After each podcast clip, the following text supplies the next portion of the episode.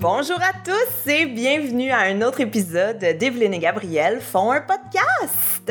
Cet épisode est une présentation d'Eros et compagnie qui sont nos magnifiques commanditaires pour cette saison et on vous rappelle que vous pouvez aller sur leur site internet Eros et compagnie et qu'avec le code promo histoire 15, vous aurez un rabais de 15%. Voilà. C'est pareil. Et sur ce, nous allons tout de suite débuter notre épisode. Evelyne, de quoi on va parler aujourd'hui? Eh, c'est une demande qu'on a eue souvent. Alors, je pense qu'on va plaire à beaucoup de gens. C'est revenu, je pense, dans les dernières années, depuis qu'on fait ça euh, assez régulièrement. On, est en Nouvelle-France, Gabriel, à une époque où euh, ben, il manque de femmes. Non. Et euh, ben, Louis XIV va nous envoyer des, des, des femmes célibataires de France dans l'espoir de créer la colonie de peuplement qu'il a en tête. Et donc, on les surnomme les filles du roi, bien que ce ne fut mentionné qu'une seule fois. C'est vrai? Euh, oui, c'est ça qui est un peu étonnant. On, parle tout le temps des filles du roi comme si c'était généralisé, qu'elles étaient vraiment reconnues. Oui, très connues, puis que c'était un terme brandé, puis tout, là, tout le monde savait c'était quoi les filles du roi. Là. Non, c'est Marguerite Bourgeois qui a parlé de ça pour euh, l'arrivée de 17 filles, parce qu'elles sont pas toutes arrivées en même temps. Hein. Elles sont arrivées sur une dizaine d'années. Euh, bon, on va y revenir, mais il y a eu quand même pas mal de, de, de convois, finalement, de demoiselles. Euh, mais c'est Marguerite Bourgeois dans une archive qui dit les filles du roi, il me semble 17 filles du roi, quelque chose comme ça, sont arrivées. Euh, et bon, quand les historiens ont commencé à parler un peu de, de, de la colonie de, peuplement, vont toucher à cette archive-là. Et ça arrive assez vite là, avec les historiens du Québec qu'on va commencer à les appeler toutes comme ça, les filles du roi. Mais concrètement, dans les archives françaises, euh, même Marie de l'Incarnation, on les appelle, comment? Pas on les appelle pas comme ça. On dit juste tout simplement que euh, il y a, y a des, des, femmes célibataires qui sont arrivées pour se marier avec les hommes. On, raconte les événements. On, a, on justement on les tague pas. on leur donne pas une hmm. étiquette euh, a, priori parce que bon, elles sont pas toutes arrivées en même temps. Et elles ne sont pas toutes des mêmes milieux non plus, euh, des mêmes conditions, on va dire socio-économiques. Euh, et, voilà, nous, c'est ça. Les historiens ont eu cette tendance de tout mettre ça dans un même paquet et ça donne souvent cette fausse impression d'ailleurs qu'elles sont toutes arrivées d'un coup. Puis euh, on va, ça y est, on vous débarque un contingent de femmes, boum, euh, baiser, faites des enfants et que tout soit heureux. Et voilà, le Québec est né. ça. Quand, quand, on fait des, des, des, des, des synthèses très courtes, ça donne beaucoup cette impression-là, alors que c'est beaucoup plus complexe. OK, ben faisons justement une mise en contexte. On est en quelle année? Qu'est-ce qui se passe? On est en quelle année? Qu'est-ce qui se passe? Ben, on est en fait dans la transition de la colonie euh, comptoir, qui était la Nouvelle-France, parce qu'à l'origine, on s'entend que euh, lorsque Samuel de Champlain, au nom du cardinal Richelieu, euh, bon, fonde Québec et la Nouvelle-France vraiment euh, prend racine, l'objectif, c'est la traite des fourrures, c'est le commerce avec les populations autochtones. L'objectif aussi d'avoir choisi Québec, euh, qui est quand même très importante dans notre histoire, c'est le pôle. Présentement, c'est le cœur de la Nouvelle-France. Québec en Micmac, là où le fleuve rétrécit, c'est un détroit. L'objectif commercial est partout, en fait, dans le début de cette histoire-là. Et euh, au départ, bon, les femmes ne sont pas euh, importantes. Là. Je veux dire, les premiers colons, ce sont des hommes qui sont là pour faire la traite des fourrures. Champlain a déjà un petit peu, euh, bon, cette idée de, de, de, faire des jardins, de manger des légumes verts, de prendre soin de soi, parce qu'il a vécu beaucoup de choses il réalise que la bouffe est importante. mais je veux dire, au-delà de ça, on n'est pas dans un mode de vie qui est très euh, adéquat peut-être pour des jeunes familles, même pour des jeunes enfants. Ouais, on vient pas élever sa famille, là. C'est pas Villeray. Pas du tout. Il n'y a, pas encore de premier colon et tout ça. Bon, euh, euh, Louis Hébert euh, va obtenir la première ferme, mais tu sais, je veux dire, on s'entend, il fait des essais agricoles. Là où est aujourd'hui le séminaire de Québec, c'est là où était la ferme de Louis Hébert. on est vraiment dans le vieux Québec. Là. Si vous voulez vous situer, quand on parle de l'habitation de Champlain, c'est l'église Notre-Dame des Victoires. c'est juste derrière le musée de la civilisation. c'est ce qu'on appelle la place royale. C'est le seul endroit il y a un buste de Louis XIV à Québec. Euh, et vous êtes collé sur le fleuve Saint-Laurent et c'est là où on va faire le commerce. Alors, au départ, pas besoin de femmes, pas besoin d'enfants.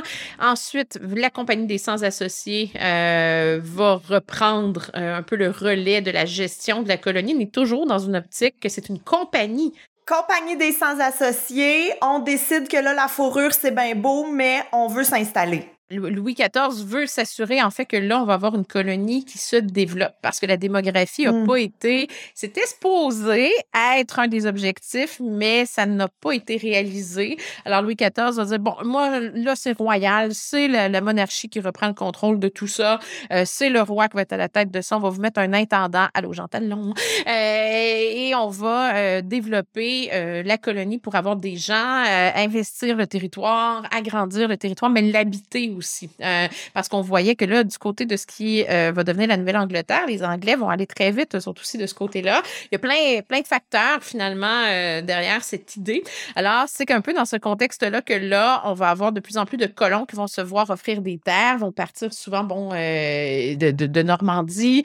On a beaucoup de Normands au départ qui arrivent. C'est de là que ma famille vient. Ma aussi. famille vient de Normandie. Et voilà. Les Ferrondes, oui, les Chaînés, par contre, c'est plus compliqué. Mais de mes branches. Et oui, on, a, on est euh, ô combien euh, de Québécois ont des ancêtres en Normandie. On en a vraiment beaucoup parce qu'ils sont beaucoup partis de là, en- entre autres au départ. Après ça, ça va être beaucoup plus diversifié, mais on leur offre des terres, mais il va falloir qu'ils les défrichent. Mais il faut dire qu'en Europe, à ce moment-là, en France en particulier, euh, depuis des générations et des générations, quand les gens se redivisent les terres entre les fils, les lopins de terre sont de plus en plus petits. Euh, si on veut peut-être avoir une meilleure qualité de vie, peut-être même avoir du surplus pour justement faire de la vente, du commerce, des choses comme ça, euh, dans plusieurs villages en fait, ou même petites villes de France, c'est les conditions sont pas toujours idéales. Donc, on est attiré par ces vastes espaces très très grands où tout est à construire et il y a donc euh, quand même pas mal d'hommes qui viennent essayer. Quelques femmes vont accompagner dans certains cas, mais elles sont en très, c'est des une minorité de femmes qui vont accompagner parfois leur mari qui arrive des fois avec les enfants. Il n'y a pas beaucoup de monde là. Quand Samuel de Champlain s'est marié à la pauvre Hélène de Champlain, quand elle est arrivée, euh, il n'y a pas tant de femmes que ça. Il y a des femmes autochtones. Euh, il y a des communautés religieuses qui sont arrivées aussi. Les premières femmes, en fait, arrivées en contingent, si on le met entre guillemets, ben, ce sont C'est les c'est les religieuses. religieuses. Ce sont les Ursulines et les Augustines. Mais ça, ça fait pas beaucoup de bébés, par exemple. Non, voilà. Alors, euh, elles, elles aimeraient bien justement qu'il y en ait euh, pour les éduquer euh, et tout ça. Alors, on a un peu tous les facteurs qui font que Louis XIV dit euh, pourquoi euh, le peuplement n'avance pas et le problème est assez clair. Là, ceux qui aiment l'histoire romaine vont dire Ah, C'est des fins renards, quand même. Hein? Ils sont comme, comment ça, il n'y a pas de bébés, il y a juste des hommes? Oh mon Dieu, on comprend pas. Tragédie.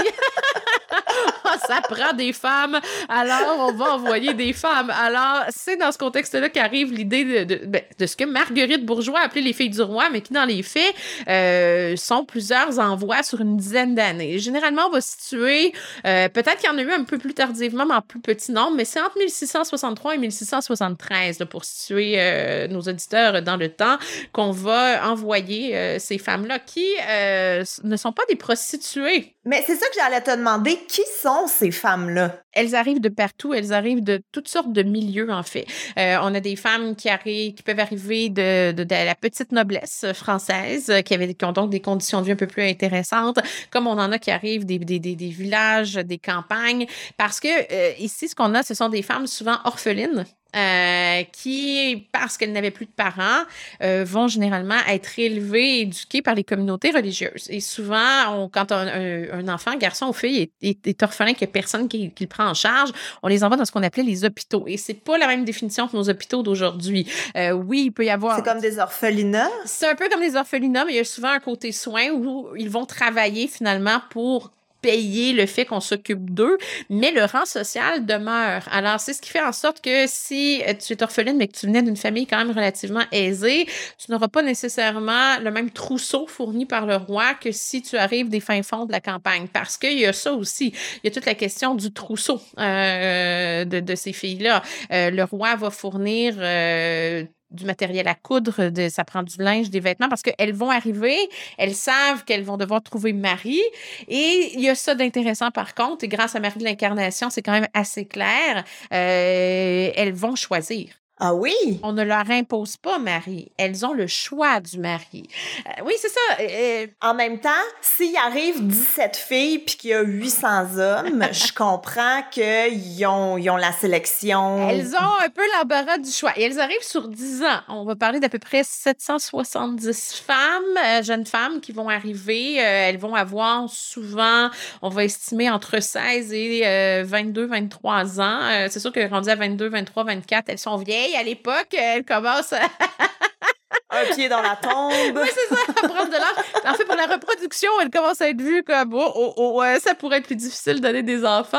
Euh, mais bon, il y a quand même une diversité d'âge aussi, donc de milieux sociaux, économiques.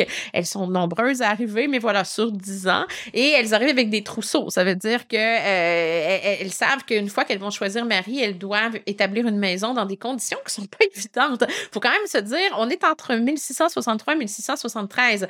Euh, ces femmes-là vont se retrouver avec des hommes qui, oui, ont déjà défriché, ont peut-être un carré de maison. On s'entend que c'est une pièce à l'époque. là. Je veux dire, on n'est Ouais. pas... euh, Oui, il n'y a pas d'air climatisé, il n'y a pas de non, non, non, à part central. euh, ceux qui habitent la haute ville du Vieux-Québec, euh, qui font partie de l'élite administrative qui se met en place, on s'entend que les conditions de vie sont relativement très, très modestes. Là. On est en mode, de, on défriche, on crée quelque chose, euh, on n'arrive pas dans des palais, là, vraiment pas. Euh, alors, et tout est à construire, donc ça prend des femmes qui savent non seulement coudre, souvent dans les hôpitaux justement où elles sont, ces orphelines-là, ben, on, leur, on leur enseigne euh, comment euh, s'occuper d'une maison. Euh, ne serait-ce que aussi comment on va chercher les œufs le matin, comment on sait qu'un œuf est frais. On pense pas à ça, mais c'était toutes des choses que les religieuses ont toujours enseignées. Même ici au Québec, là, si on fait un petit parallèle, si on s'en vient plus... euh, plus tardivement dans notre histoire, euh, vous avez juste à prendre des vieilles éditions euh, de la cuisine raisonnée. Euh, c'est un livre de recettes que beaucoup de familles possèdent, un classique des classiques. Il y a les familles qui sont Jeanne Benoît, il y a les familles qui sont cuisine raisonnée. Jeanne Benoît, nous autres. Bah. On est full Jeanne Benoît. Moi, Jeanne Benoît n'existait pas dans ma maison. J'étais cuisine raisonnée. Et c'est bien parce que dans les- les récentes éditions, en fait, de ce livre de recettes-là, ils ont mis les introductions des plus vieilles éditions. Au départ, on, on vous parle comme chère ménagère. Euh, Ah. Ce qu'on ne fait plus aujourd'hui, mais il y a plus de conseils sur comment euh, blanchir des vêtements ou des choses comme ça parce que c'est toutes des choses que tu as à faire quand tu deviens, quand tu te maries, que tu es maîtresse de maison, parce que les, les, les sœurs de la congrégation de Notre-Dame qui ont créé la cuisine raisonnée euh, donnaient des cours un peu de ce qu'on appelle l'économie familiale. Et c'est des vieilles Mhm. traditions, ça, ça remonte à très, très loin. Donc, il faut imaginer que dans les hôpitaux français comme la Salpêtrière, d'où viennent une majorité, en fait, de nos euh, filles du roi, euh, ça fait partie de l'éducation qu'elles ont. Comment coudre, comment euh, cuisiner, euh, les, les- bon, de tout ce qui est de base, comment entretenir une maison, s'assurer que le feu prenne et qu'on ait ce qu'il faut, la bonne chaleur pour cuire. Ça a l'air idiot, mais si tu le sais pas et que tu n'as pas eu de mère parce que tu es orpheline qui, par mimétisme et aussi par transmission des savoirs, ne t'a pas montré ça, ben c'est des savoirs dont elles ont besoin parce qu'on s'entend que ça va être important d'en partir un feu puis de le maintenir hein, à l'intérieur de l'âtre dans le petit carré de maison au fin fond des bois. Euh, il y a un peu tout ça comme réalité. Euh, et c'est sûr que comme il y en a certaines qui arrivent avec un trousseau un petit peu plus beau, elles ont des plus belles robes, des plus beaux châles parce qu'elles elles avaient des objets aussi de leur famille euh, euh, d'origine. Souvent, elles vont avoir tendance à peut-être chercher à, se marier, à se marier si possible avec quelqu'un qui est peut-être mieux établi. Et c'est ça. Marie de Mm. l'Incarnation devient pour nous du côté de Montréal, très importante parce que c'est elle qui a le plus documenté euh, cet aspect-là. Elles arrivent, elles sont prises en charge par les communautés religieuses au départ, parce qu'on n'ira pas les loger chez des colons en partant. Là. Elles vont... euh, Mais c'est ça que j'allais te demander. Comment ça se passe? Tu sais, quand ils débarquent du bateau, là, y a-tu comme un bal d'organiser pour que tout une le monde se rencontre? elles sont euh, accueillies, euh, bon, entre autres par l'intendant Jean Talon. On sait que le- les, les- les- membres de l'administration, les communautés religieuses sont là. Il y a des hommes qui sont là. Wouhou, les femmes arrivent et tout ça.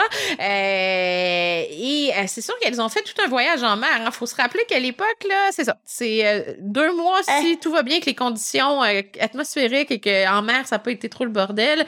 C'est à peu près deux mois faire la traversée. Et sinon, ben, ça peut aller jusqu'à trois. Puis, tu as dû être malade beaucoup à bord, si c'est le cas. Euh, les tempêtes et tout ça, ben. Et moi, je monte à Québec, puis je trouve ça rochant, là, t'imagines? Ah non, mais tu sais, t'es, t'es- quand même compacté sur des bateaux euh, dans des conditions où, je veux dire, ils n'ont pas toutes des cabines privées. À ce moment-là, là, on oublie ça. Puis là, s'il y a des tempêtes puis que le monde a mal de mer, je veux dire, ça vomit un petit peu partout. Il faut nettoyer le pont. Euh, c'est toujours humide. En fait, tes vêtements sont pas secs, là. Je veux dire, quand t'arrives, là, euh, elle fait mettre pied à terre, là, c'est comme Ah! Euh, je, je, marche sur la terre ferme. C'est pas arrivé depuis au moins deux mois. Donc, juste retrouver ton équilibre doit être quelque chose. Donc, il faut les imaginer. Ils ont l'air un peu saouls, finalement. wow, terre ferme. euh, puis, elles doivent avoir le teint particulièrement vert. Alors, euh, il a fallu probablement leur donner un certain temps pour se ça, oui, ça refaire une beauté. Faire une beauté, parce que peu importe l'âge, il y a personne qui peut sortir d'une traversée comme ça, fraîche comme une rose. Je suis désolée. Euh, les cheveux ont pas été lavés nécessairement. Tu sais, je veux dire, il y a rien. Puis c'est ça, tous les vêtements sont humides et tout. On sait donc qu'elles sont prises euh, quand elles arrivent par, en charge par les communautés religieuses. On ne les logera pas chez, chez des hommes, on va les loger chez des femmes. Occasionnellement, des familles de Québec aussi euh, qui vont les loger. Et euh, Marie de l'Incarnation, donc, nous précise que l'objectif, c'est qu'elles choisissent elles-mêmes l'homme qu'elles veulent épouser. Euh, on ne leur imposera pas euh, un mari et euh, elles, elles, vont donc magasiner. faut imaginer que, tu sais, bonjour, je suis au Ikea des maris.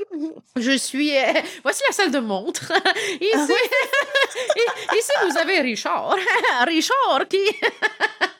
Fait que c'est quasiment du speed dating, là, parce que est-ce qu'ils ont un délai pour Pas se marier? nécessairement. De ce qu'on en comprend, on ne leur mettra pas trop de pression non plus. On est juste bien content qu'elles viennent euh, euh, bonifier finalement la démographie de la Nouvelle-France juste par leur arrivée. Mais on veut des mariages heureux aussi qui vont donner des enfants. Donc, tu veux pas nécessairement des matchs qui fonctionnent pas. Euh, et bon, les religieuses quand même vont être aussi assez attentives au fait qu'il y a des candidats où on va dire, ben, j'aurais peut-être peur que, que tu te fasses battre. Tu sais, il y a ça aussi. Oh. Tu sais, est-ce que l'homme a un problème d'alcool? Tu sais, on va, on va faire attention à ces filles-là de ce qu'on en comprend, mais le choix final leur revient. Et euh, la plupart d'entre elles vont trouver mari souvent dans l'année, l'année et demie suivant, euh, vont pouvoir s'établir et euh, donc il y a beaucoup de mariages qui vont célébrer et enfanter. Et ce qu'on en sait, de, de ce qu'on en sait, puis il y a encore des registres qui sortent, entre autres, sur la seigneurie de Repentigny, où il y a quand même pas mal de femmes de, de filles du roi qui euh, sont allées euh, vivre et développer euh, la seigneurie de Repentigny. On peut les suivre un petit peu partout. C'est sûr qu'au départ, c'est très proche de Montréal et Québec. C'est les deux centres où on va trouver euh, les filles du roi. Et de ce qu'on en sait, ben c'est ça, c'est qu'elles vont avoir, quand on est capable de les trouver dans les archives, une moyenne de 8-9 enfants, mais il y en a seulement 2-3 qui vont atteindre l'âge adulte. Ça, c'est la moyenne à peu près. C'est incroyable. C'est incroyable. C'est incroyable d'avoir 8-9 enfants, puis c'est incroyable qu'il y en ait juste 2-3 qui survivent jusqu'à l'âge adulte. Comme tout est terrible d'un bord ou de l'autre, on dirait. Euh, oui, c'est sûr que euh, en même temps, bon, euh, comme on sait par Marie de l'Incarnation, d'ailleurs, dans le choix là, de l'époux, elles espèrent que la maison soit déjà construite. Parce qu'imagine si tu choisis l'époux, mais qu'il est encore en train de défricher, as-tu une idée? Euh, du travail que tu as à faire parce que tu vas travailler autant. Là. Euh, Les femmes vont mettre la main, euh, vont aider à dessoucher, vont faire ce qu'elles peuvent avant de donner même naissance à des enfants. faut imaginer tout ce qu'elles faisaient enceinte. Mm. 8-9 enfants avant 1700, c'est un peu une moyenne comme on commençait à voir en Nouvelle-France, mais comme je disais, 2-3 vont atteindre l'âge adulte. Mais ça, c'est une moyenne qu'on peut voir partout, en fait, en Europe. Euh, les le taux de maladies infantiles reste élevé. La médecine n'est Mhm. pas assez avancée pour comprendre ô combien de maladies infantiles. Donc, les familles sont- s'attendent toujours à ce qu'il y ait des décès euh, de nouveau-nés ou de jeunes enfants de maladies qui... euh, sont Qui incomprises. n'existent plus aujourd'hui, là. Ben, Ou qui sont du moins contrôlés. quand vous acceptez les vaccins. Ah, c'est pour ça que ça a été inventé. Pe- Petit, euh, petite parenthèse. Euh, ouais, tu sais, des fois, il y a des recrudescences de maladies qu'on pensait éradiquer chez les Mhm. enfants qui reviennent. Hein? Bonjour la rougeole. T'étais plus Oui, supposée être là. T'étais plus supposé venir menacer la santé des enfants, mais oh merci au non-vaccin, c'est arrivé. Alors, euh, trêve de présenterie, c'est quand même un peu ça l'idée. Euh, on va essayer de comprendre au fil du temps ces maladies-là et euh, quand la médecine va se développer davantage, on va mieux comprendre les bactéries, le 19e siècle et tout ça, euh, ça va améliorer quand même le- le- l'espérance de vie des Mhm. enfants dans les familles. Mais là, on n'est pas rendu là à cette époque-là. Mais reste que les conditions, des fois, en Nouvelle-France, sont quasiment mieux que dans certaines villes de France au niveau de l'hygiène. Ben, ça doit être vraiment moins pollué, c'est ça, moins surpeuplé, moins entassé les uns sur les autres. La pollution, t'es pas à une époque où il y en a encore beaucoup? C'est pas l'époque industrielle, donc on s'en sort quand même un peu. Non, non, mais, je veux dire, tu sais, quand même, il- si, tu, si tout le monde garoche son pot de chambre dans la rue, Et ça doit être moins pire quand vous êtes huit à habiter une ville que quand vous êtes 100 000. Euh, oui, non, c'est sûr. Puis c'est. euh, imagine aussi. Euh, bon, ici, tu as l'air frais. Oui, il y a l'air frais, mais tu sais, il n'y a pas de. La maison, c'est un carré, mais je veux dire, t'es pas collé sur le voisin puis t'hérites pas des mm-hmm. déchets de toilette, mettons, du voisin des trucs comme ça. Fait que, tu sais, c'est quand même pas, euh, pas si mal. Mais reste que les conditions climatiques sont terribles pour ces Français-là qui arrivent et ces femmes-là. Par contre, les premiers hivers, c'est comme euh, mais oui, mais le choc, tu sais, est-ce que ces femmes-là savaient dans quoi ils s'embarquaient? C'est difficile un peu la à, dire parce que c'est sûr que euh, elles ne, ne, nous ont pas laissé décrits au départ. On les connaît par Marguerite Bourgeois, par Marie de l'Incarnation, donc par les religieuses qui nous parlent d'elles. Euh, on a un peu dans les archives administratives de la Nouvelle-France, on a des traces de tout ça et tout. on a les archives de la France qui nous disent c'est le roi qui les prend en charge. Elles ont un trousseau, là, habillement, kit de couture, bon euh, elles ont aussi des, même un peu de formation, on pourrait dire, en premier soin, parce qu'il va falloir qu'elles se. Imagine, tu es en train de bûcher, puis là, tu t'envoies une hache sur l'orteil, là, tu sais. Je veux dire, il n'y a pas de médecin, tu peux pas aller à l'urgence, là. C'est. Je me non, suis... moi, je meurs. Je me suis sectionnée la grosse orteil! Moi, je serais décédée très rapidement. en fait, j'aurais pas eu le choix. Attends, attends, mon mari m'a sorti mon kit de couture, voir si je peux sauver l'orteil. Sinon, ben écoute, on va euh, faire ce qu'on peut avec ça. On va essayer de s'assurer au minimum qu'il n'y ait pas d'infection et pas de gangrène. Euh, mais tu sais, c'est ça, là. Je veux dire, nous, on, voit plus ça. Euh, mais c'est, ce sont des réalités qui sont terriblement difficiles. Et il faut imaginer que ces femmes-là, en plus, d'être constamment enceintes à peu près aux deux ans. Tu sais, si on fait une moyenne, ça donne à peu près ça. 8-9 enfants, euh, ça va donner. T'es tout euh, le temps, t'es tout le temps enceinte. Oui, puis quand on prend l'âge, elles ont une moyenne, tu sais, je veux dire, d'à peu près 20, 22 ans. Euh, il y en a quelques-unes qui ont été proches de 40 à mon souvenir dans la liste, mais elles sont très rares. Donc, ces femmes-là, elles se sont pas mariées nécessairement pour donner des enfants, mais pour être compagnes, finalement, d'hommes très seuls. faut le dire aussi. Euh, mais reste qu'il y a quand même beaucoup d'enfants qui vont euh, arriver. Là. Quand on arrive dans les années 1700, ça, les résultats escomptés sont là, les familles commencent à être nombreuses, mais donc, euh, moyenne de 8-9 enfants, même si y en a juste 2-3 qui atteignent l'âge adulte, ça veut dire que tu es enceinte pas mal tout le temps. Et là, tu euh, t'occupes de faire les repas. Mais faire les repas à l'époque, tu peux pas juste dire Ah, ben, je vais ouvrir le garde-manger ou le frigo et voilà. non. Euh, le matin, je vais chercher les œufs euh, pour avoir ce qu'il faut. je vais faire le pain. Ça veut dire que le hmm. soir, souvent, j'ai préparé ma pâte pour le pain. Je l'ai fait le, alors que les braises sont éteintes et que tout est, elles sont encore chaudes. Je vais laisser ma pâte lever pour que le lendemain matin, je puisse, pouf, euh, pétrir, euh, faire mon deuxième pétrissage, puis envoyer ça euh, au-dessus de, de, de, du feu et faire lever les miches. Euh, je veux dire, tu peux pas aller au je veux dire, là où ils sont, il n'y a pas encore de marché public, là. Je ne peux pas dire, je vais aller au marché me chercher une miche, là. non. Non, il faut que tu le fasses, le mm. pain. Euh, il faut que tu barattes le beurre aussi. Ça veut dire que la vache qui donne le lait, euh, le, si tu veux du beurre sur le pain, ça veut dire que c'est toi qui vas le baratter. C'est toi qui vas faire ton beurre. Euh, mais c'est, je sais pas si vous avez déjà fait ça à la main. Mais c'est. Mais non, jamais. Jamais. je faisais ça au primaire. Ils nous ont montré ça au primaire, moi. Euh, fille de campagne.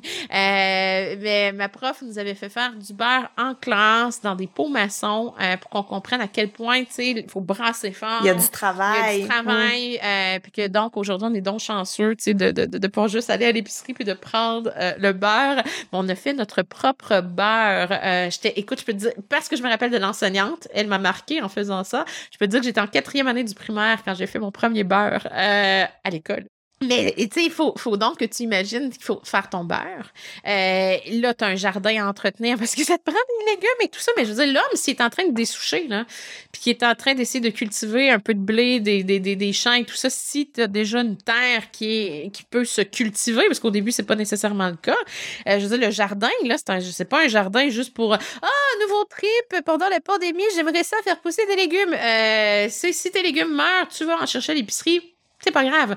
Euh, toi, euh, les femmes, les filles du roi. C'est une question de survie. Là. Tes, légumes meurent, t'es dans le trouble. Euh, et plus t'as d'enfants à nourrir, plus ça devient un enjeu. Donc, euh, c'est sûr que, tu sais, y en de l'oignon, des patates, ça devient important. Tu sais, je veux dire, ça, fait partie de la base, là. Les choux, euh, ce qui pousse vite, mais surtout qui se conserve l'hiver. T'as pas de réfrigérateur. Tu peux t'aménager une glacière dans le sol, euh, dans la glaise, pour garder les aliments au frais, mais on s'entend que t'as pas de congélateur. C'est pas froid au point où ce que tu voudrais. Tu peux mettre des choses à l'eau si tu as la chance d'avoir une ferme qui est proche d'un cours d'eau. Des fois, ça aide pour la conservation de certains aliments. Mais là, ça veut dire aussi que quand c'est le temps d'abattre le cochon. Euh, c'est toi qui vas dépecer, qui va faire sécher la viande. Tu t'occupes de tout ça pendant que l'homme a beaucoup d'autres choses à faire aussi. Là. Je veux dire, il, travaille énormément. Euh, les enfants sont mis au travail très, très vite aussi. Fait que, as-tu une idée dans ta journée? Oui, tu es à la maison. Mais je veux dire, quand tu finis le soir, tu dis, ah, ben, je vais pas me reposer. Non, parce qu'il faut que tu fasses les vêtements. Puis il faut que l'été, tu tricotes pour avoir ce qu'il faut pour l'hiver en bas, euh, en veste. Euh, tu sais, il faut que la laine se, se, se, se, faut faire les vêtements. Tu peux pas acheter encore tes vêtements vraiment. Je dirais à part Québec, Montréal, où on commence à avoir des gens qui euh, vont commencer à vendre du textile. On s'entend que c'est encore très limité. Puis le, faire le trajet, des fois, de, certains villages vers les villes, on s'entend en calèche, c'est super long. Euh, oublie ça, là. Je veux dire, euh, un voyage par année, farine, puis tout ça, tu t'apportes tout, puis tu te débrouilles avec ce que tu as. Euh, il eh, faut tellement que tu sois organisé et prévoyant, là, ça aucun sens. Faut que tu penses à tout, mais trois coups en avance. Trois coups en avance, puis tu perds rien. Hmm. Tu sais, tu perds rien. Je veux dire, il euh, n'y a pas de toilette. Tu vas aller faire tes besoins dans le jardin parce que tu sais que tes besoins vont engraisser le jardin. Tu sais, je veux dire, ça va jusque-là. Je euh, vous êtes votre propre fumier, là, tu sais. Euh, puis c'est important. c'est aussi niaiseux que ça. puis tout dépend des saisons. Quand l'hiver arrive très tôt et tout ça, ben c'est ça. Il faut que tu récoltes tout. Puis là, ben, il n'y a pas de congélateur, ce qui veut dire que la conserve, elle devient importante. Il faut imaginer que là, à grosse chaleur, souvent, il y en a qui ont connu ça. moi, j'ai connu ça. Je veux dire, on faisait notre jus de tomate, on faisait, on faisait, tout. Ben oui, à grosse chaleur, ça n'a pas de bon sens. Euh, J'en fais encore de la confiture de bleuet à, à grosse chaleur, mais tu sais, aujourd'hui, on ventile, tu sais, c'est quand même pas si mal. Mais il euh, faut imaginer ces petites maisons-là qui sont euh, souvent assez opaques parce que l'hiver, il faut garder la chaleur. Donc, c'est pas, ce sont des maisons où il n'y a pas tant de fenêtres que ça. Il n'y a pas tant d'aération que ça. Si tu peux le faire dehors sur un feu, tant mieux, mais pas toujours.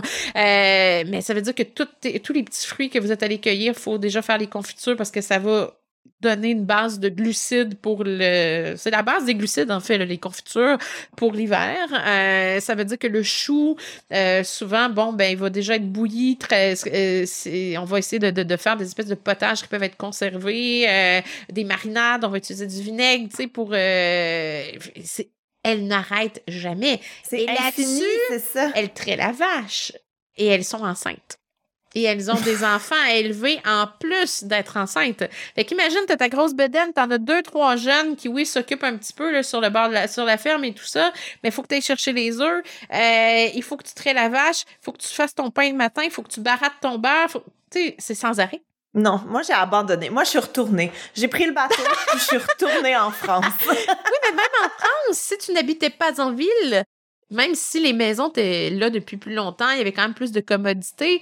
Reste que préparer la nourriture, la conservation, il n'y a pas plus de frigo en, en France. Il n'y a pas plus de congélateurs. Il y a des moi, marchés. Je me suis congelée.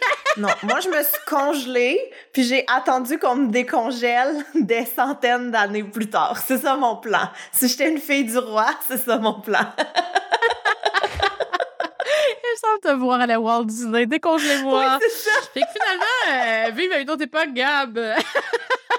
finalement, vu de même, là, à chaque, à chaque fois, je suis comme, ah oui, ça aurait pu être cool. Puis là, tu me mets tout en contexte. Puis je suis comme, ah ouais, non, finalement, on abandonne le projet. Mais est-ce qu'il y a des filles du roi, par contre, qui ont été envoyées, mais sans leur consentement? De ce qu'on en sait, en théorie, non, pas comme punition. C'est ça. C'est que il faut dire que dans l'historiographie, donc historiographie, c'est ce que les historiens ont dit sur un sujet pendant une bonne période de temps. Ça, euh, à un moment donné, il y a un travail qui a été nécessaire là, à faire sur les filles du roi parce que, euh, comme je disais, une seule mention, Marguerite Bourgeois, de ces filles-là, mais ça a donné cette fausse impression que Louis XIV euh, envoyait des femmes de, de mauvaise vertu, des, des, des, prostituées, alors qu'il n'y en a aucune dans ce, de ce qu'on en sait là-dedans. Mais non, on n'est pas l'Australie, là. Voilà, mais c'était des fausses conceptions qu'on a véhiculées pendant longtemps euh, alors, quels sont les, ancêtres d'une grande majorité de, Québécois, regardez bien dans votre généalogie, mais il se peut en fait que vous ayez euh, une de ces filles du roi comme euh, première ancêtre.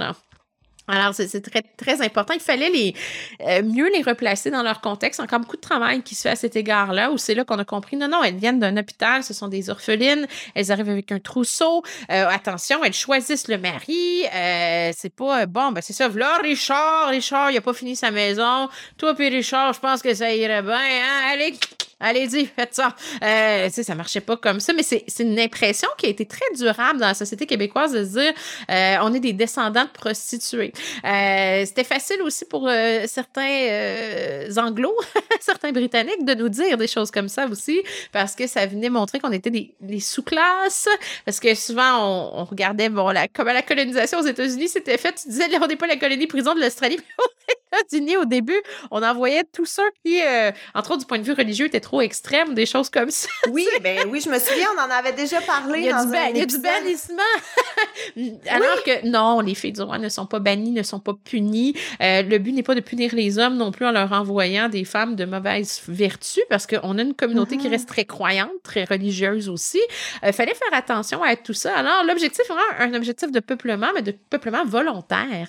Et il y a des familles qui n'auront pas d'enfants. C'est sûr, si la femme a 40 ans et qu'elle se marie, euh, il y a des bonnes chances qu'elle n'ait pas d'enfants, mais il y a compagnonnage, puis l'homme n'est pas tout seul pour entretenir sa ferme.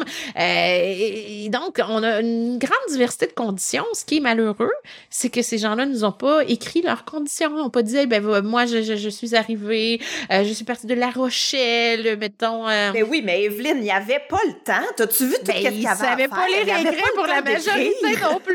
Que voilà, on n'a pas ces témoignages-là. Ah, ah, on a des témoignages administratifs un peu religieux, mais la vie quotidienne à l'intérieur des maisons, euh, faut la, pas. deviner, je dirais, en fonction de ce qu'on sait des conditions de la Nouvelle-France plus qu'autre chose. Euh, Mais est-ce qu'il existe une liste où on peut aller voir comme tous les noms des filles du roi qui ont été envoyés avec les années? Je vous dirais, les sites de généalogie, maintenant, même les indiquent, euh, ceux qui vont, mettons, sur Ancestry ou... on, on sait quand ce sont... Quand, quand on sait qu'elles sont arrivées par bateau, euh, qu'elles étaient euh, identifiées comme étant des filles de Louis XIV, c'est souvent comme ça que vous allez les voir, c'est identifié. Euh, D'ailleurs, si vous allez faire des recherches aux archives aussi à Québec, euh, c'est là que sont les archives nationales, c'est là qu'on fait les recherches de généalogie. Des fois, quand on a les listes des gens qui débarquaient des bateaux, euh, on va avoir l'indication aussi euh, souvent de euh, hôpital, origine, ben, orpheline, hôpital, salle petière, des choses comme ça. C'est souvent des bons indices pour savoir euh, qui sont ces femmes-là euh, qu'on appelle les filles du roi. Parce que non, vous verrez pas filles du roi Filles du sur roi. les archives. Euh, donc, depuis, euh, je dirais qu'il y, a- il y a moyen de consulter beaucoup d'archives en ligne. Je dirais que c'est peut-être un petit peu plus difficile d'avoir les listes complètes. Ben, pour vous, en tout cas, si vous voulez savoir votre famille à vous, Nous, les mortels.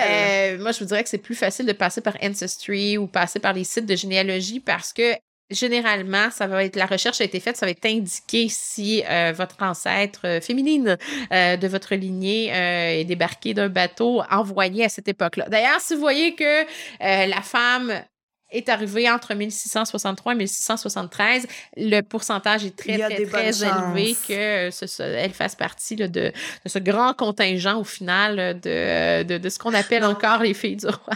J'aime que tu appelles ça un convoi, de ce très grand convoi de Au filles final, en bateau. quand on dit 700, 770 personnes à peu près, c'est- quand même beaucoup de monde, mais c'est ça, elles n'arrivent pas dans un seul bloc. Fait quand on fait de l'histoire trop courte, on a c'est Mm. toutes des fausses euh, Conception. qu'on a parce que à l'école, bon, on les présente rapidement, on prend pas la peine d'entrer en détail là-dedans et comme je disais, ben, le manque d'écriture fait en sorte que du point de vue personnel, on ne les connaît pas si bien que ça. Euh, Mais c'est ça que j'allais te demander. Est-ce qu'il y a une fille du roi qui s'est démarquée? Est-ce qu'il y en a, tu sais, qui ont eu des destins extraordinaires ou qui ont marqué l'imaginaire ou sont comme toute une unité un peu uniforme de filles du roi? Ben, c'est pas tant une unité ou une euh, uniforme, mais euh, je te dirais que, bon, démarqué, est-ce qu'il y en a des, des, des vraiment célèbres? Pas nécessairement, ils ont pas laissé, comme j'ai beaucoup de traces. Et souvent, euh, les femmes, euh, je dirais, plus connues euh, en Nouvelle-France, ce sont des femmes qui ont, vont reprendre une entreprise quand le mari décède, qui, dans le textile, entre autres, mais qui sont pas nécessairement des filles du roi. Elles étaient des, des fois arrivées avec leur mari ici en Nouvelle-France.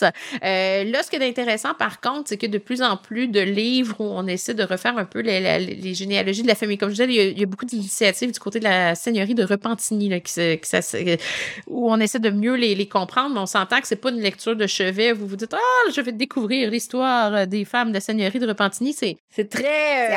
c'est de la lecture d'archives. Mais moi, je vais en profiter pour plugger un livre de Serge Bouchard qui s'appelle euh, Elles ont fait l'Amérique. Mhm. Si vous vous intéressez aux femmes qui ont euh, été très importantes ou qui ont laissé des traces, autant dans la Nouvelle-France que dans l'Amérique au grand complet, c'est un très, très beau livre, très intéressant. Chaque chapitre parle d'une personnalité féminine qui a eu son impact dans la soit colonisation ou défrichage ou bon toutes ces années-là là, où l'Amérique était encore un petit bébé. Donc euh, elles ont fait l'Amérique de Serge Bouchard. C'était ma plug. Très très très bon livre. Ça a été une série radio aussi. Euh, oui, c'est vrai. Ben, en fait, plus les grands oubliés, mais c'était euh, ça a été une belle façon à un moment donné effectivement de remettre à l'honneur des personnages qui par sélection, je dirais dans les livres d'histoire sont passés sous silence outre. Et même si elles ne passent pas sous les fameuses filles du roi, euh, restent qu'elles sont comme confinées justement. Elles arrivent, merci, euh, la colonie de peuplement commence, bonsoir. Euh, mm. on, met généralement plus en face sur les communautés religieuses quand on fait de l'histoire des femmes de la Nouvelle-France parce qu'on les connaît mieux, elles sont mieux documentées, on a une meilleure idée de qui elles sont, de ce qu'elles ont fait, etc.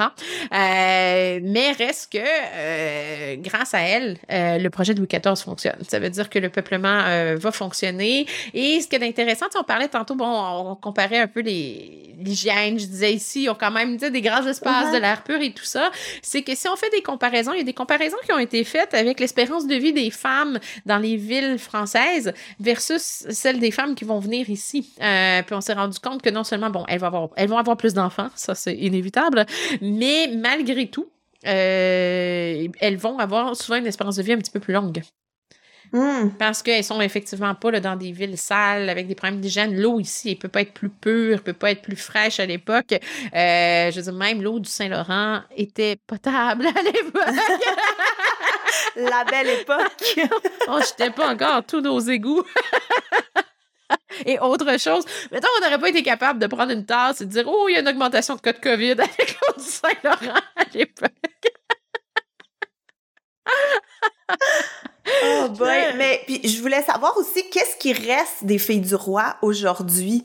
Est-ce qu'il y a des endroits qu'on peut visiter? Est-ce qu'il y a des rues à leur nom? Est-ce que qu'est-ce qui nous reste d'elles? Rues à leur nom, des fois oui, ça c'est possible. Mais je dirais que les initiatives qui ont été les plus intéressantes, ben, c'est souvent les communautés religieuses qui les ont faites là. Euh, je sais que entre autres la maison Saint-Gabriel, qui est un beau site à visiter du côté de Montréal, euh, ont des plaques là, pour parler de l'arrivée de ces filles là.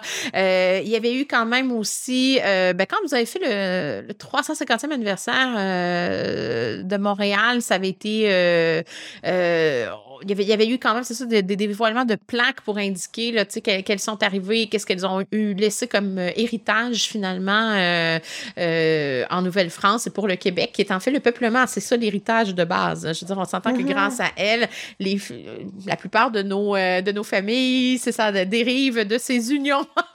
souhaité à l'époque euh, à l'époque de, de, de, Louis XIV. Euh, et je dirais que sinon, c'est peut-être au niveau de la littérature où ça commence à devenir intéressant parce que euh, j'ai pas de titre nécessairement en tête, mais je sais qu'il y a eu quelques romans historiques qui ont été faits. On essaie d'imaginer la vie euh, de ces femmes-là pour effectivement montrer que attention, là, on dit elles arrivent, elles se marient, mais on leur doit beaucoup parce que euh, elles vont apprendre énormément. Je pense que c'est là où moi je trouve c'est le plus intéressant avec tout ce que je vous ai raconté, c'est de s'imaginer à quel point avec des produits qu'elles ne connaissent pas, un climat qu'elles ne connaissent pas, comment elles vont avoir à, innover, à s'adapter.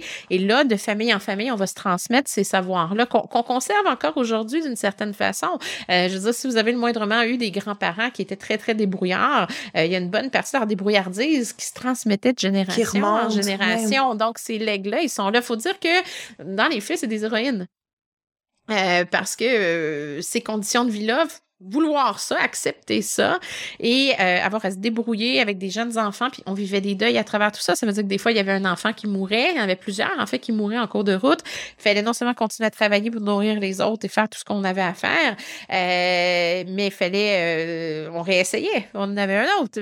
Tu sais, c'est le, deuil euh, infantile, le deuil des enfants, on en parle très, très peu, mais mon Dieu, que les gens mm-hmm. ont vécu euh, dans l'histoire des deuils d'enfants euh, avec le taux de mortalité infantile. Mais ces femmes-là, je veux dire, oublie ça, il n'y a pas de soutien psychologique. Pauvre toi, tu as perdu un enfant, je veux dire, tu l'enterres, c'est la vie à l'époque, on est conscient que ça peut arriver. On essaie pour un autre, puis on se croise les doigts, puis je vais tout faire du point de vue de la maison pour m'assurer que j'ai le maximum de conditions pour que ces enfants-là vivent jusqu'à à l'âge adulte, mais il y a une partie de ça qui, à l'époque, on va dire, ne relève que de Dieu. Ouf il y a ça là, euh, qui, arrive là-dedans.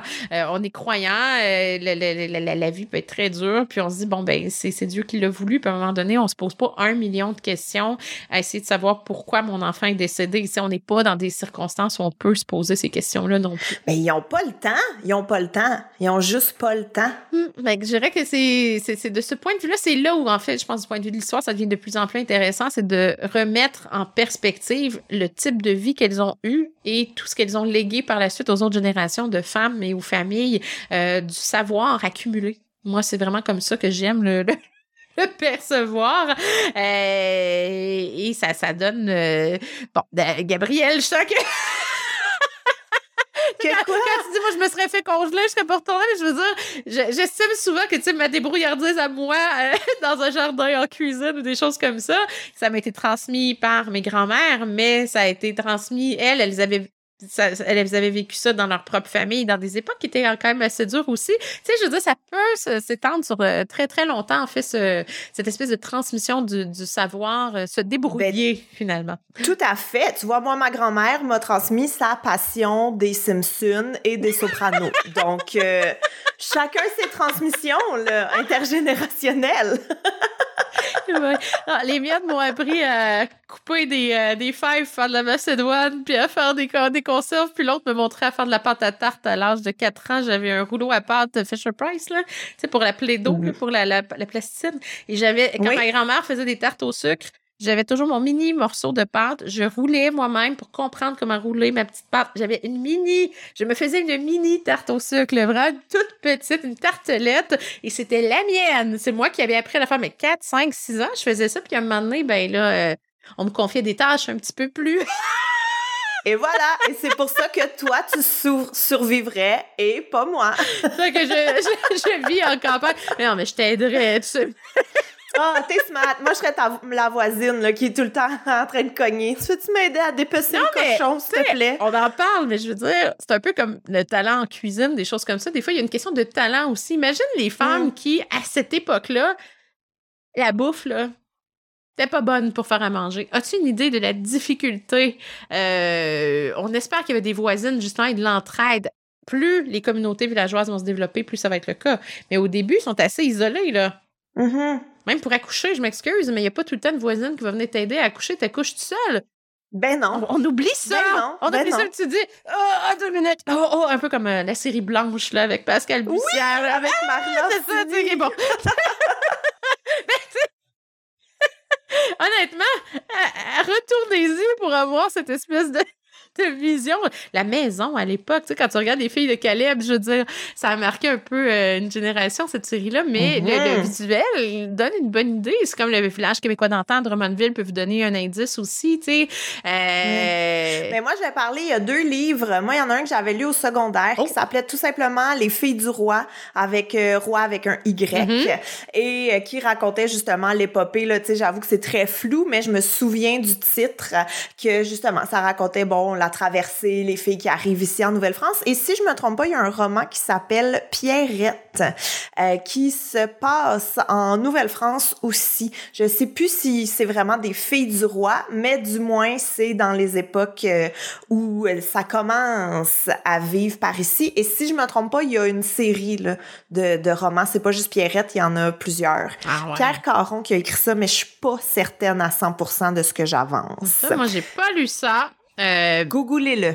mais je peux vous dire que si vous allez à Québec, euh, dans le Vieux-Québec, au séminaire, au centre, la cour, c'est une cour d'école aujourd'hui, mais euh, les archéologues avaient découvert les vestiges de la maison du premier colon, donc avant l'arrivée des filles du roi euh, de la Nouvelle-France, Louis Hébert, et euh, qui était apothicaire, hein, qui connaissait donc un peu les plantes médicinales et tout ça. C'est un des objectifs de Champlain, de lui dire, regarde, je te donne une terre, regarde ce que tu peux faire avec ça et tout ça. Mais quand on regarde le carré de maison, la manière qu'ils l'ont dessiné dans la pierre pour montrer à peu près où était la maison, là, c'est un deux pièces. Je veux dire, mon bureau ici est plus gros. Mon bureau dans ma maison est plus gros que le deux pièces.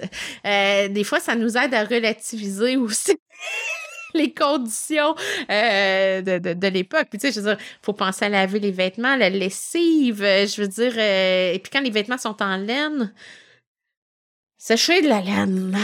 Hein? Ben non, mission impossible. C'est long, c'est pas vraiment le fun. Euh, On n'est pas encore dans le grand développement des industries de coton pour l'instant.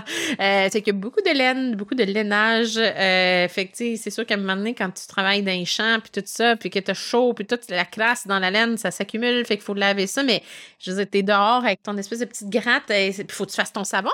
Ben non, non, j'ai déjà dit non à ce projet-là. Là. me semble que c'est clair. tu ton savon du pays, là, faut le faire, ton savon, euh, pour pouvoir laver puis désodoriser. Euh, tu peux pas aller à l'épicerie et dire, bon, ben, euh, m'acheter du Tide, Un moi, petit détergent qui sent le soleil. c'est ça, odeur de cascade, des montagnes. Il me semble que ça me tente. Ah, non, euh, je vais prendre du gras euh, venant, euh, gras animal et je vais euh, faire bouillir ça avec de la soude et je vais faire euh, refroidir le tout et ça va me faire une bonne barre de savon du pays et je vais pouvoir laver à la fois mon plancher de cuisine et mes vêtements avec ça. Mm. Hmm, non. Mais euh, est-ce que j'avais j'ai une autre question. Est-ce que les filles du roi étaient juste au Québec ou il y en a qui ont été encore plus vers l'ouest? Euh, ben, dans- au départ, c'est vraiment la vallée du Saint-Laurent. Quand elles sont, à- Ok. quand, quand on parle de la Nouvelle-France, entre 1663 et 1673, on est vraiment dans la vallée du Saint-Laurent, entre Montréal et Québec. Là. Je veux dire, la zone géographique est pas très grande. Euh, puis c'est sûr que euh, elles vont avoir tendance au départ à rester concentrées sur la seigneurie de Repentigny, dans le coin de Québec aussi un petit peu. Euh, mais elles sont beaucoup concentrées dans la région de Montréal d'ailleurs. Mais avant qu'on remonte vers le nord, on est rendu des générations plus tard, euh, elles ne sont plus là. Mm. Leurs descendants, oui, mais elles, euh, presque exclusivement, vont rester dans, dans, dans la vallée du Saint-Laurent. On se doute, euh, j'ai pas les chiffres, il y en a quelques-unes qui ont choisi de retourner en France, mais le, le nombre Ah serait assez faible. Oui. Mais, Il y avait le droit? Elles ont le droit de choisir pas un contrat, Marie. C'est là. pas un comme- Moi, contrat dans ma tête, c'était comme un, un- euh, Comme quand tu t'es recruté par l'armée, puis là, t'es comme pogné avec ton contrat, genre. Ouais, mais C'est pas ça qu'on m'avait vendu, mais là, trop tard, j'ai dit oui. C'est, vraiment l'impression qu'on a donné, oui, mais euh, c'est sûr que euh, si elle ne trouve pas Marie, euh, que la, la- tu sais, je dis les conditions ici leur conviennent pas, il y a possibilité de retourner en France. Je veux dire, de reprendre un bateau à un moment donné et de retourner. Euh, je sais pas si c'est des chiffres exacts, j'ai pas vérifié. De toute façon, je crois pas que ce soit vraiment facile euh, à savoir exactement. Là. Mais euh, c'est sûr qu'on doit estimer qu'il y a quand même un, un léger, léger pourcentage de femmes qui ont décidé de, de quitter ou qui sont mortes euh, très vite après leur arrivée aussi. Il peut y avoir un certain, euh, un certain taux de décès aussi là-dedans euh, parce qu'il y a des maladies euh, inconnues. euh, il peut arriver à peu près n'importe quoi. Les, les premiers hivers sont parfois... Oui, brutaux. Voilà, difficile. Euh, et voilà, fait que, tu sais, quand on parle de 700, 770 personnes, c'est beaucoup de monde, donc beaucoup de micro-histoires aussi qu'on ne connaît pas nécessairement euh, parce que, ben voilà, elles ne nous ont pas laissé leur journal intime en disant Cher journal, aujourd'hui, ma recette de savon du pays n'a pas fonctionné. J'ai pleuré toute la journée. Ça, c'est moi. C'est clairement mon journal que t'es en train de lire. Le petit a la mort au nez depuis trois jours. Il n'y a rien que je ne puisse faire par rapport à ça. Euh, bon, euh, euh, faut, quand même se mettre dans ce contexte-là que, oh, c'était quand même, euh, quand même difficile. Donc voilà, moi je pense que le, plus bel héritage qu'elles ont laissé, c'est cette capacité d'adaptation dans des conditions très difficiles et un apprentissage du terroir, du territoire, qui leur a permis ensuite de le transmettre à leurs enfants et qui a fait en sorte que, ben, on, en est venu à vraiment bien l'habiter, ce territoire-là aussi. Hmm. Eh ben, je trouve que c'est une très belle conclusion, Ah, très belle façon de rapper le sujet des filles du roi. Et tu vois, je me sens déjà euh, plus euh, en phase avec euh, ma connaissance des filles du roi parce que je t'avoue que c'était très minime ce, ce que je connaissais sur ces madames. Ben, c'est parce que Donc, comme notre merci. documentation est mince, à l'école, je veux dire, on, on, on, peut pas en dire tant que ça non plus. Tu sais, c'est. euh, vu que. Euh, même quand les profs font des recherches, on on peut pas aller faire genre des micro-histoires. Donc, souvent, puis ça passe très vite dans le cursus. Bon, on dit, elles Ben oui. arrivent, peuplement, merci, bonsoir. Puis Mais oui, ça, contribue à ce qu'on oublie, en fait, ce qu'elles ont pu vivre. Hmm. Ben, Evelyne, merci de les avoir remis euh, sur la map. Et Mon là, gros plaisir. Si tu permets, c'est le moment où nous allons passer Ouh. à la minute d'histoire sexy présentée par Eros et compagnie.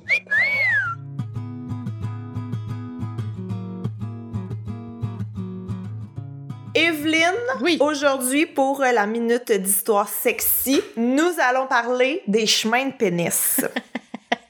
Dit comme ça, il y a plein de, d'images dans la tête des gens, j'en suis certaine. Euh, là, ici, tu fais euh, référence, entre autres, à Pompéi, euh, qui, euh, qui nous aide à comprendre ces chemins de, de phallus, qui est peut-être le mot plus approprié, parce que ce ne sont pas que des pénis, ils sont en élection, madame. Ouh, d'accord. C'est ça l'objectif. Oui. Alors, on sait que dans le monde romain, le, le symbole du phallus est très important. C'est ce que donnait le mot fasciné. On appelle ça un fascinus. Ça porte bonheur, ça porte chance. Mais il y a aussi le fait que si on veut aller vers les euh, maisons euh, de services sexuels, euh, qui à l'époque, il faut comprendre, le Pompéi, dans le monde romain et tout ça, le- ce que nous on appelle le bordel, qui est un mot qui vient du Moyen Âge, en fait, on appelait ça des lupanards euh, pour la louve. C'est plus beau, Lupanard. Ben oui. Ça sonne bien. Euh, les femmes étaient appelées des louves, euh, les, les, les, les- les ben oui, euh, mais c'était des lieux d'éducation. C'est plus suave, on dirait. À Pompéi, on a sur les murs les positions que vous pouvez choisir. Il y a même un cunilingus, bonjour plaisir féminin ici. Mais donc, pour savoir quand vous arrivez dans une ville comme Pompéi, vous êtes un commerçant, vous avez marché plusieurs jours avec votre charrette et tout ça, puis là, euh, moi je veux pas de femme, rien, mais là j'ai envie d'un peu de plaisir. Comment me rendre en fait à un des lupanards sans euh, demander à tout le monde euh, où est-ce que je peux avoir les services d'une prostituée? Les Pompéi vous l'offrent. Vous avez en fait des euh, phallus qui sont gravés dans les dalles et donc vous avez qu'à suivre le chemin et il vous mène aux prostituées et vous pouvez donc obtenir les services que vous voulez euh, avec rémunération bien entendu.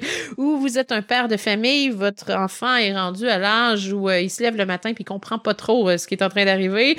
Ou vous sentez que là les hormones sont rendues euh, un peu complexes euh, vous voulez une éducation sexuelle. Les cours de FPS n'existant pas vous allez l'envoyer Mm. au lupanard ou une louve va lui expliquer comment ça marche et ça fait partie de son éducation sexuelle aussi Hmm, eh bien, voilà. Les phallus sont en fait des flèches déguisées pour vous guider au plaisir sexuel. Eh bien, Evelyne, merci énormément. ça fait plaisir On vous rappelle que sur le site d'Eros et compagnie, si vous utilisez le code Histoire15, vous avez un 15% de rabais et on remercie Eros et compagnie de commanditer cet épisode.